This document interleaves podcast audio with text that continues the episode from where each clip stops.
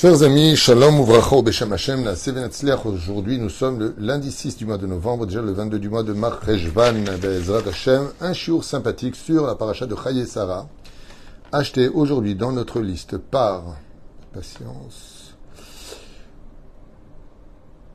par Sarah, Hashem Asherala, pour la venue du Mashiach Tzidkenu et que Kadosh Baruch nous aide à faire une grande teshuva facilement. Euh, même pour celui qui est le plus loin de tous. Be'ezrat Hashem Barar pour la Teshuvah du peuple d'Israël. Fait. Décidément, il y a beaucoup de hardout en ce moment. Je vois des messages et des demandes qui sont exceptionnels. Avec sa permission, puisque nous avons perdu une grande sadika, d'un grand ami aussi d'ailleurs, Mazal Tov Evelyn Batalis Mishpachat Ben Shabbat, Ruach Hashem Tenachena Began Elion, Ashur Vatima. Et Rabbi Machlouf aussi, qui nous a quittés tout à l'heure, pour qui nous étions au cimetière et à qui on souhaite à la famille Mamash toutes nos condoléances, ainsi que pour tous nos soldats qui sont tombés pour la défense d'Israël.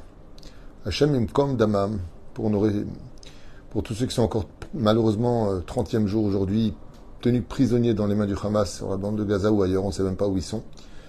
Puisque, je ne sais pas si vous le savez, mais les ambulances qu'ils ont fait passer, aide humanitaire, du côté de l'Égypte, n'ont pas été vérifiées. Des dernières informations, il y aurait eu des terroristes dedans. Mais bon, Dieu voit tout et Dieu sait tout et Dieu arrangera tout. Vous frères, on commence tout de suite ce Shiour. Bezrat Hashem en remerciant Sarah de penser au peuple d'Israël, que Dieu la bénisse sur tous ses chemins, avec cette fameuse rencontre pour laquelle le Shidour est au rendez-vous, puisque Eliezer se voit demander par Abraham d'aller chercher une épouse en dehors de la terre d'Eret Israël, dans une région où même s'ils font de l'idolâtrie, ils ont du savoir-vivre, il retourne donc en Mésopotamie trouver une femme. Alors qu'il aurait dû faire un voyage de trois jours, il le fera rapidement, derrière comme on dit, et puis voilà qu'il arrive à côté de ce fameux puits pour lequel nous avons déjà donné dans d'autres chirurines tellement d'explications. Pourquoi à côté du puits? Trois personnes ont rencontré leur femme à côté du puits, donc Eliezer pour Yitzhak, Moshe Rabbeinu et avant lui, Yaakov Avinu.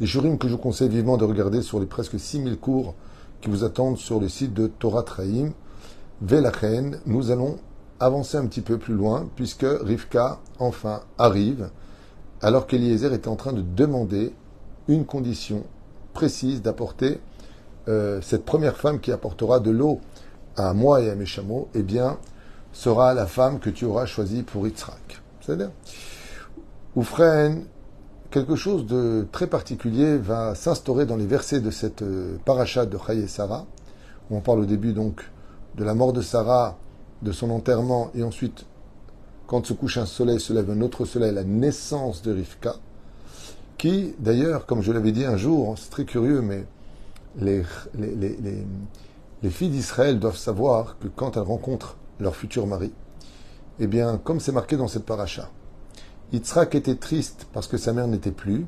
La nuée de gloire s'était reculée. Les lumières du Shabbat qui brillaient toute la semaine se sont éteintes et le pain de préposition dans la tente avait noirci, pourri. Quand Rivka est arrivée dans la vie de Yitzhak, Chazal dit qu'un homme qui perd sa maman est mitnachem le jour où il se marie enfin. Et qu'est-ce qu'il a fait? Il a amené Rivka dans la tente de sa mère et d'un coup les bougies se sont réavivées, la nuée de gloire est revenue et le pain a retrouvé forme. De là, hein, toute fille d'Israël qui veut rendre heureux son mari, si vraiment elle le désire, qu'elle sache que euh, souvent le, mari fait, au début en tout cas du mariage, des comparaisons entre sa mère et sa femme, ce qui agace beaucoup les épouses, je vous le dis dès maintenant, car elles n'aiment pas ce côté de comparaison ou compétition, ce qui est tout à fait légitime. Vélachen, euh, tout comme la mère donne tout gratuitement, elle aime son fils, en général sans condition, c'est son fils, elle est prête à tout pour lui. Il y a un petit peu, presque je dirais de façon inconsciente que l'homme recherche un peu sa mère chez sa femme. Et lui répond souvent d'ailleurs Je ne suis pas ta mère. Ou freine à retenir malgré tout. On rentre dans le vif du sujet, chers amis, avec un enseignement très intéressant sur la recherche d'une épouse dans cette paracha. Riftka Megia donc arrive avec le, son troupeau, Velachar Miken, Eliezer la met à l'épreuve et elle remplit parfaitement ses fonctions qu'on a aussi expliqué de quelle façon il la mettait à l'épreuve, qu'est-ce que cachait Eliezer à travers ses messages. Et là, d'un coup, la Torah nous parle de choses qui, euh, franchement, ne sont pas forcément intéressantes. Euh, il lui parle des bijoux qu'il lui a donnés. Donc, le bijou qu'il lui donne, ainsi, la rend kinyan, c'est-à-dire qu'elle devient promise à Yitzhak, elle ne peut plus se marier avec plus personne, puisqu'elle accepte ses bijoux par un chaliach au nom de Yitzhak. Ce qui aurait pu être très dangereux, parce qu'en acceptant ses bijoux, elle est promise à Yitzhak et donc ne peut plus se marier avec quelqu'un d'autre. Et si elle ne savait pas qui était Yitzhak, eh bien, on aurait perdu Rivka. Mais encore un autre sujet. Oufren, la Torah va nous dire des choses un peu bizarres, mais la donc Ma'avir, et là-bas est marqué Vaikach ha'ish nezem za'av beka mishkalo. Qu'est-ce qu'on en a à faire de savoir qu'est-ce qu'il lui a offert et à quoi ça nous sert de le savoir? De qui plus on nous parle de quel matériel il s'agit. Il s'agit d'or, et puis de leur poids, combien il y en avait, combien il n'y en avait pas. On a envie de dire, oh, oh, on n'est pas dans un roman de Dallas ou euh, de, Bon, Gloire et Beauté, je ne sais pas ce que vous regardez, euh, Dynastie, il y avait quoi encore? Les Feux de l'amour. Je sais tout ça par rapport à ma mère, bien sûr, que Dieu la bénisse. Et la Torah, elle est en train de nous dire qu'est-ce qu'il lui a donné. Mais qu'est-ce que j'en ai à faire, moi, de savoir en 2023 de l'ère vulgaire, ben, qu'est-ce que Eliezer a donné à Rivka? Et comme on sait tous que la Torah est très avarde, qu'elle est très, très, très avarde de mots, que rien n'est prononcé si ça n'a pas des codes, des allusions qui sont cachées à l'intérieur, eh bien, ne nous le dirait pas. Et c'est ce que je vous invite, grâce à Rachi, à dévoiler et à découvrir ensemble pour comprendre qu'est-ce que cette paracha nous donne comme petit clin d'œil sur la perfection d'une femme juive dans la Torah. Alors, on revient en arrière. Rashi Akadosh nous dit Yeshnam Donkam Remazim. Il y a des allusions qui sont faites dans les diamants. Et puis en même temps, la deuxième question qui interviendra, à laquelle on va y répondre par la suite, c'est pourquoi est-ce que Eliezer va lancer des allusions à Rivka? Qu'est-ce qui l'inquiétait? Boni Bezrat Hashem. Nezem Za'av nous dit Beka Mishkalo, Beka la Gulgolet, Sheitnu Bezrat Hashem Machatzit Shekel. Il a fait une allusion en disant justement, Beka la Gulgolet, c'est une avamine, c'est une Xerashava, Beka Beka, que la Tidlavo, plus tard, les enfants d'Israël donneront Machatzit à Shekel. Pourquoi Mahatit Shekel Parce que c'est une ordonnance divine sur le dénombrement des enfants d'Israël. Quel rapport avec Rivka? On va le voir. Ensuite, il y a marqué tzmidim za'av mishkalam. Il a donné aussi des tzmidim. Il a donné comme, des, comme, des gourmettes, euh, des, des, bracelets plus exactement, za'av mishkalam. Qui eux, par contre, font allusion au luchot abrit. Shne luchot abrit. Et Rashi dit Shneluchot abrit smudot, unis, l'un contre l'autre. Ok, on va essayer de comprendre pourquoi Rashi dit ça aussi. Et ensuite, ça finit par Asara Za'av Mishkalam, Asara, qui faisait donc 10 poids. Ces, ces, ces bracelets qu'il a donnés étaient lourds. Et cela fait allusion à Sarah, à Sarah, les dix commandements. Ok Si on revient un petit peu en arrière, quand Rashi nous parle de Shnei Abrit, les deux tables de la, loi que Moshe descendra des enfants d'Israël. Ouais. Quelque chose d'extraordinaire. Shnei Abrit, d'accord. Mais qu'est-ce qu'il rajoute Rachid? Smudot Smudot veut dire uni. Ce que veut dire Rachid, c'est que même si on sait que quand Moshe a descendu les tables de la loi, sur la droite il y avait les relations entre l'homme et Dieu, et sur la gauche entre l'homme et son prochain, Rachid nous dit Smudot unis, qu'en réalité ce n'était qu'une table de la loi. Et où est-ce qu'on voit ça, Rachi? Comment est-ce que tu peux conclure alors qu'il a marqué deux? Toi, tu dis un. La réponse est simple. Quand on lit le mot luchot dans la paracha de Yitro, quand Moshe va descendre, le mot luchot est écrit sans vav. C'est marqué lamed vav het. Normalement, on devrait avoir un vav après un taf. Et là-bas, c'est marqué luchot sans vav. Et qu'est-ce que ça deviendrait si j'enlève le vav du mot luchot? Luchat, qui veut dire un seul. Vers une seule et unique table. Ok, super. Et, et, alors? Et alors, qu'est-ce que tu veux dire par là? Eh bien, c'est là qu'était l'inquiétude de Eliezer. Il dit, tu sais, je vais te donner des bijoux, mais il y a beaucoup d'allusions à retenir. Et les allusions, je vais te dire ce qu'elles représentent. Elles représentent toute la Torah que Dieu nous a donnée. Les dix commandements. Les dix commandements ne font qu'un. Car dans le judaïsme, pour servir son Créateur dans une avodat Hashem parfaite, il faut avoir des relations entre toi et Dieu qui soient parfaites et des relations entre toi et ton prochain qui soient parfaites. Tu dois être généreux, tu dois être bon, tu dois être diplomate, tu dois être Kafsrout. Comme tu juges toujours Dieu du Kafsrout, il faut aussi juger ton prochain du Kafsrout. Dieu nous envoie beaucoup d'épreuves, beaucoup de difficultés à surmonter, mais on l'aime. Il dit, est-ce que tu peux être pareil? C'est pas deux tables de la loi, c'est une table de la loi. Celui qui aime Dieu mais qui n'aime pas son prochain n'a pas de Torah en lui. Il n'y a pas de table de la... C'est de l'idolâtrie. Et celui qui aime son prochain, qui a un bon cœur mais qui ne sert pas à Hachem, c'est un homme qui a raté sa vie. Louchat abrit. Il n'y a pas de vave. Très bien. On rentre dans un enseignement qui passe pour toutes les générations. Mais qu'est-ce qui a inquiété Eliezer chez Rivka?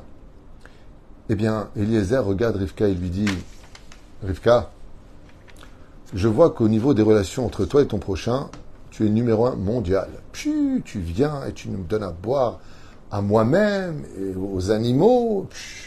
bravo. Relation entre humains, sociale, tu es numéro un.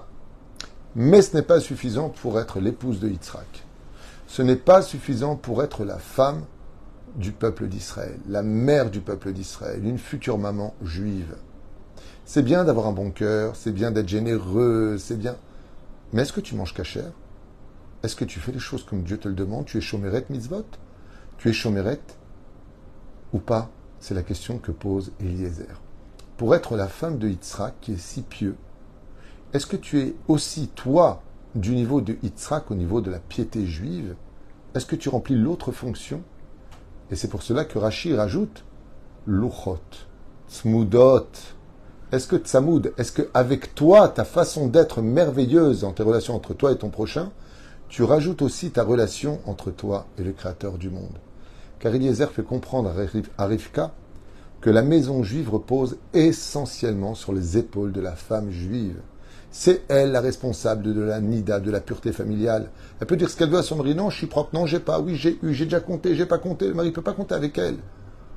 Ce qui va mettre dans la bouche à table, c'est la femme dans Saïrat Shamaim qui va acheter strictement cachère, vérifier s'il n'y a pas de verre, si ce qu'elle donne à manger à sa famille, eh bien, est conforme à la halacha. Et ça, c'est dans les mains de la femme. C'est elle qui crée la maison, c'est elle qui crée les fondations. Isham Lushon Ashishot. Et Chazal nous disent, comme l'explique de façon merveilleuse le livre Aber Yosef, qui dit que, en réalité, ce que va faire Eliezer, il dit, est-ce que tu as cette même relation extraordinaire entre toi et ton prochain de veiller sur lui que la crainte du ciel qu'il faut avoir pour perpétuer une maison juive? Et la reine, en Nezem, c'est extraordinaire, regardez bien ce que ce qu'enseigne Chazal. Nezem, Beka, où est-ce que c'est Nezem? Il lui a donné un bijou qui est très bizarre, Nezem. Nezem, vous savez, c'est ce genre de, de tabaat, de petites bagues qu'on met sur le nez. Et qu'est-ce qu'il a voulu lui dire par là? Alors à l'époque, c'est vrai que c'était de coutume de mettre une boucle ici, dans la narine, comme bijou. Mais chez nous, les juifs, dans la Torah particulièrement, n'y a pas de. Stam des choses qu'ils ont dit. Un anneau. Merci. Merci de m'aider.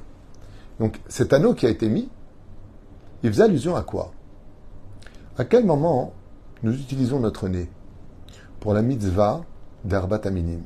Chazal nous dit, vous vous rappelez bien, que sur les quatre espèces de la fête de Sukkot, il y a ce qu'on appelle les Hadassim. Les Hadassim, eux, représentent celui qui a des bonnes actions. Pourquoi? Parce qu'il n'est pas consommable, mais il a du réach. Par contre, le hétrog, lui, représente celui qui a et du goût et des odeurs. Le lave représente celui qui a du goût, mais qui n'a pas d'odeur. Et les haravot représentent ni le goût, ni l'odeur.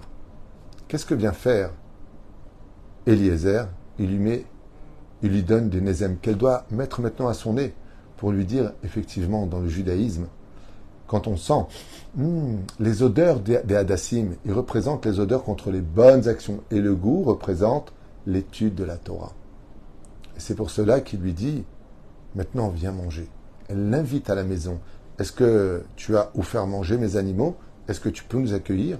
Pour voir si maintenant qu'elle a des bonnes actions, est-ce qu'elle a aussi de la Torah en elle?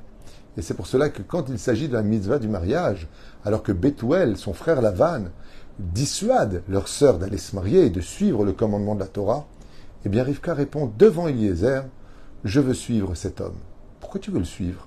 Pour faire comprendre à Eliezer que rien ne passera avant la volonté d'Hachem. Si c'est une mitzvah de se marier, je vais me marier. Si c'est une mitzvah de donner, je donne. Je suis à la hauteur de ma relation entre moi et mon prochain, au même niveau que moi et mon Créateur du monde. J'aime Dieu autant que j'aime les hommes, parce que Dieu vit à travers l'humanité. Cette situation extraordinaire vient nous faire un clin d'œil sur ce que Dieu attend de chaque maison juive, Bezrat Hashem, pour lequel on voit que le poids des, bijoux qu'il a offerts, la matière qu'il a offert, le nombre qu'il a offert. Mais pourquoi faire tout ça? Pourquoi ces quelques versets à nous raconter ce qu'il lui a donné? Qu'est-ce qu'on en a à faire? On en a beaucoup à faire. Et vous savez pourquoi? Je finirai, avec une très belle phrase. Pour la simple et bonne raison, c'est que les bijoux d'une femme qu'on lui achète, les boucles d'oreilles, parce qu'elle mérite Baruch des beaux colliers, de belles parures, heureux celui qui gâte et bénit sa femme. Mais elle ne les prend pas avec elle. Le jour de sa mort, on le lui enlève et on les donne aux filles, aux belles filles. Elle ne les prend pas avec elle. Et Eliezer, il dit que les bijoux d'une femme juive, elle les prend avec elle pour l'éternité. Et c'est quoi ces bijoux? C'est ce qui est fait ici. Bekala Gulgolette, Machatzita Shekel, la femme comprend qu'elle n'est qu'une moitié et qu'elle doit toute sa vie compléter à l'image de l'homme, qui lui aussi est sa deuxième moitié. Ou freine la femme doit comprendre Shne Luchotabrit, Luchat. Tout comme tu es une femme pieuse à la maison, tu dois être une femme pieuse à l'extérieur. Tout comme tu es pudique à l'extérieur, tu dois être pudique à l'intérieur. Tu dois être quelqu'un dont ta relation n'est pas hypocrite. Pas tu reçois des gens avec le sourire et tu parles derrière avec de la haine. Ainsi donc, Rivka vient nous faire comprendre cette parure de bijoux qui lui est offerte, qu'elle est la femme la plus parfaite de l'histoire. Tous ont eu plusieurs femmes. Yitzhak n'a eu qu'une seule femme. Et vous savez pourquoi? Parce qu'elle était irremplaçable. Zebidjuk Mashevi Rivka Bezrat Hashem dans la maison de Yitzhak. Une femme exceptionnelle qui prend des initiatives toujours à veiller à ce que la volonté d'Hachem soit faite. Quand savent se fait passer pour le gentil et que Yaakov reste dans l'innocence de sa simplicité, Rivka prend les choses en main et dit à Yaakov Hé, Dieu ne veut pas de ça. Va prendre, je prends la faute sur moi. Je suis prêt à mourir pour accomplir la volonté d'Hachem. Même si la tsniout c'est difficile, même si de porter un kissou c'est compliqué, même si de respecter toutes les lois ne sont pas faciles, surtout quand on part en vacances, même si d'être juif aujourd'hui est empreint de haine sur le globe de la terre, je reste juive, pieuse, en contact avec mon Créateur, en toute confiance, parce que je sais que Dieu est avec moi. Parce que la plus belle parure d'une femme qu'elle prendra dans ce monde et dans l'autre, c'est d'être un cœur pur, attaché à Dieu. Ainsi donc, Eliezer a réussi sa mission. Il ne ramène pas simplement une femme qui a un grand cœur et qui donne, charité, je suis là pour toi, je vais t'aider, je vais faire un coup. C'est bien, c'est important. C'est important de faire du bien. Mais ça ne définit pas la femme juive ce n'est qu'une moitié. Alors il lui donne l'autre moitié. Est-ce que tu as l'autre moitié? Celle que Dieu a besoin de compter pour savoir s'il peut compter sur toi. Le tourvel est trop tôt, mais je ne sais pas